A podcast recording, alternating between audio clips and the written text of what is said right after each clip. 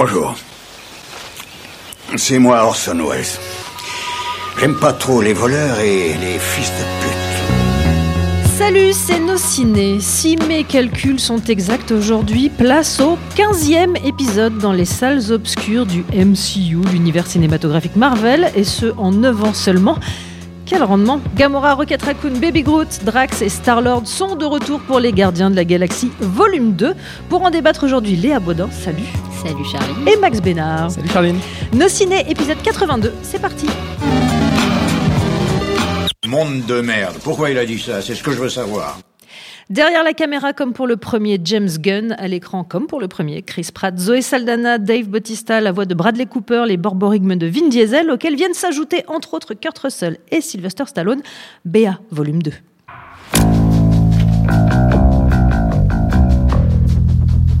I see it within you fear, jealousy, betrayal. It is our duty to cleanse the universe of this weakness. You know, they told me you people were conceited douchebags. But that isn't true at all. Dude. Uh, I'm using my wrong eye. Une bande originale qui déboîte et un baby gros trop mignon suffisent-ils à donner une suite digne de ce nom, Léa Alors moi, j'étais pas particulièrement super ultra fan du premier Gardien de la Galaxie, même si je trouvais ça quand même très sympa. Du coup, je suis pas super ultra fan du deuxième, Très bien. même si j'ai trouvé ça sympa. Euh, je me suis bien marrée. Euh, je trouve que ça, on, le- le- la carte nostalgie fonctionne toujours. euh, la BO est sympa. euh, on passe un bon moment. hein. Elle est très très mise en avant sur la promo du- de ce deuxième épisode quand même. Ouais. Presque plus que le film. Très, parce que c'est de bon ouais. augure. Très très voire trop. Euh, moi j'ai quand même pas mal de réserves sur le film dans son ensemble. Euh, déjà premièrement je trouve ça trop long. Je trouve qu'il y a quand même un moment de creux euh, aux deux tiers du film et que c'est dommage parce que, enfin, je veux dire, c'est pas nécessaire sur un film comme ça de faire 2h10. Hein, à 1h40, ça fonctionne très bien aussi. Euh, et puis, euh, moi, j'ai trouvé un petit peu dommage le fait que, euh, je crois que c'est comme dans le dernier Star Trek, c'est-à-dire qu'il y a un moment où, où la bande est éclatée et où du coup le- l'effet de l'effet de bande qui est quand même le truc euh, un peu un peu chouette euh, qui fait qu'il y a une alchimie entre tous ces personnages qui sont quand même assez attachants euh, ça prend. Et ben là du coup il y a enfin ça retombe un petit peu. Donc je trouve ça quand même assez dommage. Et alors le, le troisième truc qui m'a vraiment qui m'a vraiment gêné alors là c'est un truc que je trouve qui est commun à tous les films Marvel euh, de ces dernières années, c'est que le méchant est pourri. Ce qui est très ennuyeux quand même. Et le méchant est vraiment pourri et je trouve ça hyper dommage, d'autant qu'au début du film, on a quand même l'impression que, enfin, il y a un, un méchant prometteur qui va donc probablement se révéler être le méchant de la suite, qui est euh, qui est la, Il n'y a la- pas de petit profit. Hein qui est, euh, qui est une, euh, interprétée par Elisabeth Debicki, qui est une méchante dorée euh, avec un, un vrai style et enfin un vrai côté euh, flippant quoi. Et en fait, euh, non, enfin c'est toute cette intrigue là autour du méchant du film, euh, si on peut dire, c'est un peu foireux parce qu'en plus, finalement, dès la bande-annonce, on nous révèle un peu ce qui va se passer, donc il y a comme une espèce de, suspense qu'on essaie de, nous faire avaler pendant la, la- première 20 minutes, la première demi-heure, et puis non, on sait que, enfin voilà, Kurt Russell c'est le papa, mais que bon, c'est pas si simple que ça. Euh, donc euh, ouais, enfin je, trouve que c'est quand même un peu, euh, ça retombe un peu. Après, il y a une grande qualité dans le film et quelque chose que j'avais apprécié dans le premier, c'est qu'il y a une vraie sincérité dans les émotions et que moi j'ai j'ai j'ai passé les dix dernières minutes du film à chialer littéralement donc euh, c'est finalement il y a quand même quelque chose qui, qui marche euh, et que enfin moi cette sincérité là elle me plaît quand même et donc euh, enfin le, film est quand même plutôt réussi malgré tout. Le- le- le- les pleurs étaient plutôt sur la scène d'ouverture du premier, hein, si mes souvenirs sont bons. C'est celle-là qui était émouvante. Euh, Max, est-ce que comme Léa, tu penses que le film est, je cite, sympa? Bah écoute, j'ai passé un très très bon moment. Euh, je crois que j'ai beaucoup plus rigolé dans ce- cette suite que dans le premier parce qu'à vrai dire, euh, déjà moi je suis pas ultra client de l'univers Marvel en général euh, au cinéma. Euh, j'ai pas beaucoup de souvenirs du premier épisode. Euh, là, si tu me demandais de, résumer le pitch du premier épisode, je crois que j'en serais totalement incapable. Euh, cela étant, je me souviens avoir trouvé ça plutôt, plutôt pas mal à l'époque. Euh, et là, bah écoute, ouais, j'ai passé encore un, bon moment. Je me suis bien bidonné du début à la fin. Je suis d'accord qu'il y, a un- vrai problème de rythme. Ce qui m'a plus dérangé, c'est qu'il y a, en gros, il y a deux arcs narratifs qui se, qui se croisent. Il n'y a pas vraiment de, rapport entre les deux. Et ça, c'est un peu le souci des, des films Marvel, c'est que ça promet beaucoup de choses, ça pose des, bases, mais ça va rarement jusqu'au bout. Alors on te fait miroiter des choses euh, dans euh, la suite, dans le spin-off, le machin, le prochain Avengers ou je ne sais quoi. Et, là, donc, on a ces deux arcs narratifs qui promettent des choses et finalement qui euh, bah, tombent un petit peu à plat à la fin. J'étais un peu déçu de ce côté-là. Je trouve qu'il n'y a, pas vraiment de scénario en fait. Vous voulez dire qu'on est dans un de ces épisodes typiques où en fait on suit pas vraiment une intrigue, mais on amorce les Non seulement on amorce de la franchise. enfin, je trouve qu'il se re- pour le coup, on se repose vraiment sur la recette qui, qui, a, qui a fonctionné dans le premier. Euh, C'est vraiment. euh, Enfin- ouais, enfin, pardon, je, t'interromps, mais c'est vrai que ça étire encore, euh, ça étire chaque, euh, chaque bon point du premier. Euh, la chose, moi, qui m'a, qui m'a vraiment littéralement sauté aux yeux à la fin, c'est que bah, Chris Pratt, c'est, c'est vraiment clairement le héros des Gardiens de la Galaxie. C'est, comme tu disais, la troupe a été éclatée, mais elle a été éclatée au profit de Chris Pratt. Et alors, c'est la scène de Chris Pratt avec euh, Rocket, la scène de Chris Pratt avec euh, Drax, avec Gamora, avec ceci, avec cela, etc., etc. Alors moi, je suis pas complètement d'accord avec ça. Je trouve que notamment Rocket est quand même hyper, euh, hyper bien mise en valeur. J'allais y venir. Il y a deux scènes qui se, qui se détachent. Il y a celle de Rocket quand il est tout seul, et puis il y a celle des deux Rocket sœurs qui est donc un, s'affrontent. Et il y a raton celle laveur, de- hein, Ah moi, je trouve. Oui. Moi, s'il y a une scène que je, re- que je retiens du film, c'est celle de Baby Groot. Pour le coup. euh, La, ouais, la toute première, c'est vrai. Non. Même pas la toute première, parce que l'in- l'introduction La- laisse oui, euh, présager, laisse quand même présager un, un film, euh, avec une vraie identité visuelle. C'est vrai, ouais, ouais. Et euh, non, moi je parle de, de la, de la scène dans laquelle euh, donc il y a Rocket et euh, je sais plus son nom, le bonhomme bleu qui est derrière les barreaux et Yondu. Voilà. Et donc là il y a une séquence qui dure, euh, je sais pas, au moins cinq minutes Hmm. et qui est juste hilarante. Enfin, je veux dire. euh, Ah, c'est pas celle à laquelle je pensais, mais effectivement, elle fonctionne aussi. Mais de, de toute façon, euh, globalement, c'est un film qui est, qui est quand même très très drôle, hein, vraiment. Je trouve Ouais. ça, ça, c'est, de ce côté-là, on peut, on peut pas lui reprocher. Il a une vraie identité visuelle, contrairement à la plupart des autres euh, films du, du, du, euh, Marvel Universe. Alors là, tu parles d'identité visuelle. Je, perso, euh, sur le plan esthétique, moi, je trouvais le premier assez euh, repoussant. Je au risque de me faire toujours- hurler dessus. Je Euh, alors, ça pas très joli. hein, Moi, en tant, que, euh, en tant que vieux fan de Queen, j'aime beaucoup Flash Gordon. Donc forcément, ce genre de, de- de délire euh, psychédélique années 70, ça fonctionne pour moi. Euh, non, je, non je, je- je- je trouvais que c'était quand même assez, assez marqué, en tout cas. Après, euh, voilà, James Gunn, il n'a pas non plus euh, une filmo très, très étendue encore, mais il a systématiquement des films euh, avec des identités visuelles assez marquées. Alors après, on aime ou on n'aime pas, et je trouve que celui-ci... gadgets, parfois, quand même. Ouais, moi, ça me fait un peu mal aux yeux quand même tout ça. Euh, ça m'avait déjà bien, bien piqué les yeux dans Doctor Strange, tout ce truc psyché là, complètement. euh, Enfin, on met des couleurs partout, bon, c'est cool, mais euh, au final, ça, ça veut pas dire grand chose. Et il y a seulement, enfin, il y a quelque chose qui m'a quand même beaucoup impressionné, c'est vraiment l'animation du personnage de Rocket et du personnage de Baby Groot que je trouve vraiment assez hallucinante. Et je trouve que ça sert vraiment pour le coup, euh, ça rend l'émotion encore plus efficace sur ces personnages. Et donc là, je trouve que pour le coup, il y a une vraie prouesse technique. euh.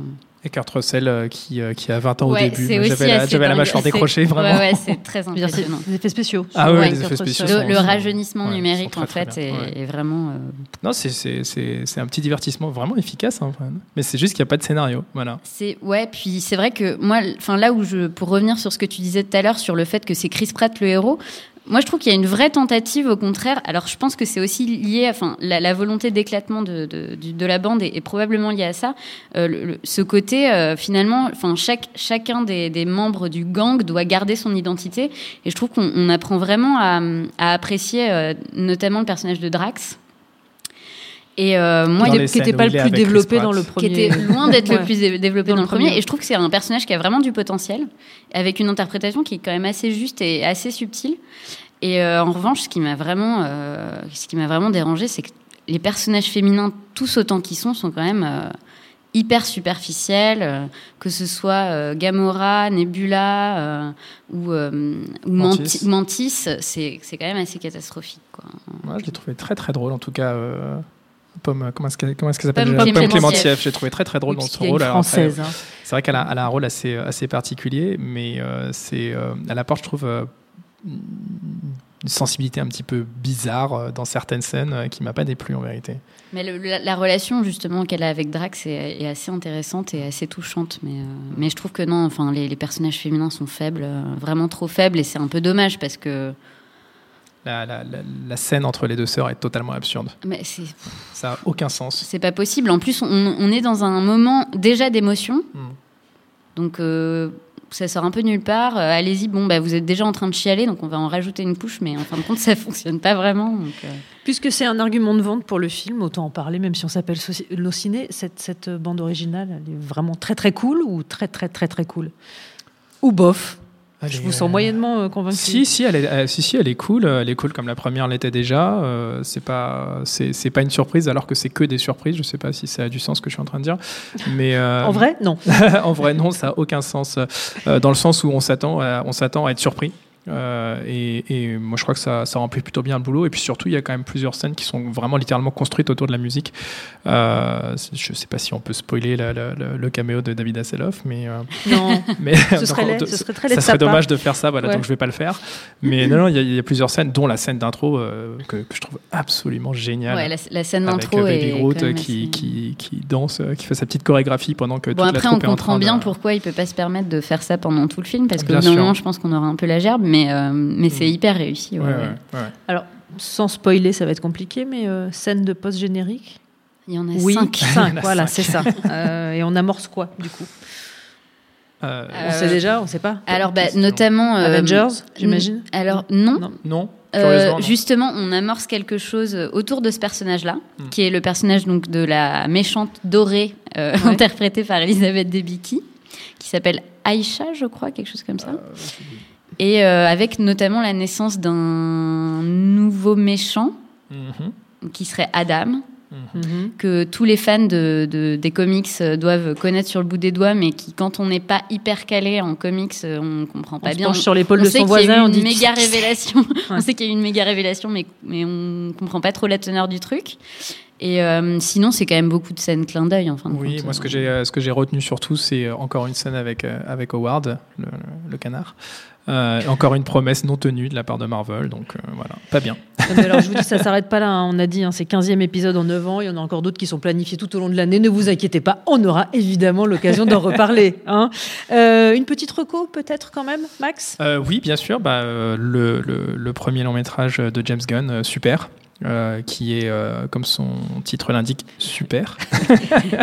c'est un film de super-héros qui n'en est pas vraiment un, puisque euh, c'est un type un petit peu, un petit peu, un petit peu fou, un petit peu, ouais, un petit peu dérangé, qui se met à combattre le crime dans son quartier en mettant un costume de super-héros. C'est un, c'est un peu qui casse en fait, sauf que ça ne pousse pas le délire jusqu'au bout, c'est-à-dire que ça ne devient jamais un film de super-héros, c'est plus un film sur la, la- la- la solitude, sur le rapport à la violence, euh, sur plein de thèmes assez forts. C'est un film qui, euh, qui peut être, euh, qui est à la fois très déprimant et très très beau. euh, en plus d'avoir euh, la chance euh, d'avoir un casting euh, génial, une bande Ellen son Page? Exceptionnelle. Ouais, Ellen Ellen Page, Page, Liv. Tyler, Kevin Bacon. Mm. euh, euh, Enfin bref, vraiment un casting euh, première classe euh, et là, là- là encore une bande originale fabuleuse. Voilà. Léa? Alors moi, c'est ma recommandation. En fait, c'est un, un film auquel James Gunn a participé, euh, qui est un film à sketch qui s'appelle My Movie Project, euh, qui est un film qui à l'époque avait fait euh, bondir toute la critique et qui était même réputé comme le pire film de tous les temps. Du coup, évidemment, ça donne envie de le voir. Et puis, c'est pas le pire film de tous les temps. Euh, je, me souviens l'avoir vu en salle et euh, avec euh, un certain nombre de, avec un petit groupe de collégiens qui comprenaient pas bien ce qu'ils étaient en train de regarder parce que c'est quand même, ça va assez loin dans l'humour scato et c'est un peu dégueulasse. Et mais j'avais trouvé ça plutôt sympa finalement et donc c'est, je pense un, ouais, je, sais même pas quel, en fait quel, quel sketch il a réalisé James Gunn dans dans My Movie Project, mais euh, mais il y a ce côté, euh, ouais c'est complètement décomplexé et voilà, j'avais trouvé ça assez sympa. Donc c'est complètement euh, différent et ça n'a absolument rien à voir avec l'univers des Gardiens de la Galaxie, Voilà, moi je profite de, de l'absence de, de- des militants anti-MCU pour euh, faire une toute petite reco à la scène post-générique de Doctor Strange qui amorce donc euh, un épisode avec Thor, euh, ce qui signifie donc Loki et Doctor Strange dans le même film, ce qui me réjouit au plus haut point, pour des Je- raisons absolument Non, cinématographiques. C'est tout ce que j'avais à dire. Merci beaucoup à tous les deux. Merci à Jules à la technique et à l'antenne Paris pour l'accueil. Je vous rappelle les endroits à fréquenter, nosciné- nosciné.com, binge.audio pour toutes les infos. La bise à Thomas Rozek et on vous dit à bientôt. Salut, c'est Mehdi Maizy. Retrouvez nos fun tous les vendredis, le podcast qui donne de l'amour à Kanye West, Michel Berger et Kalash Criminel. Uniquement dans nos fun.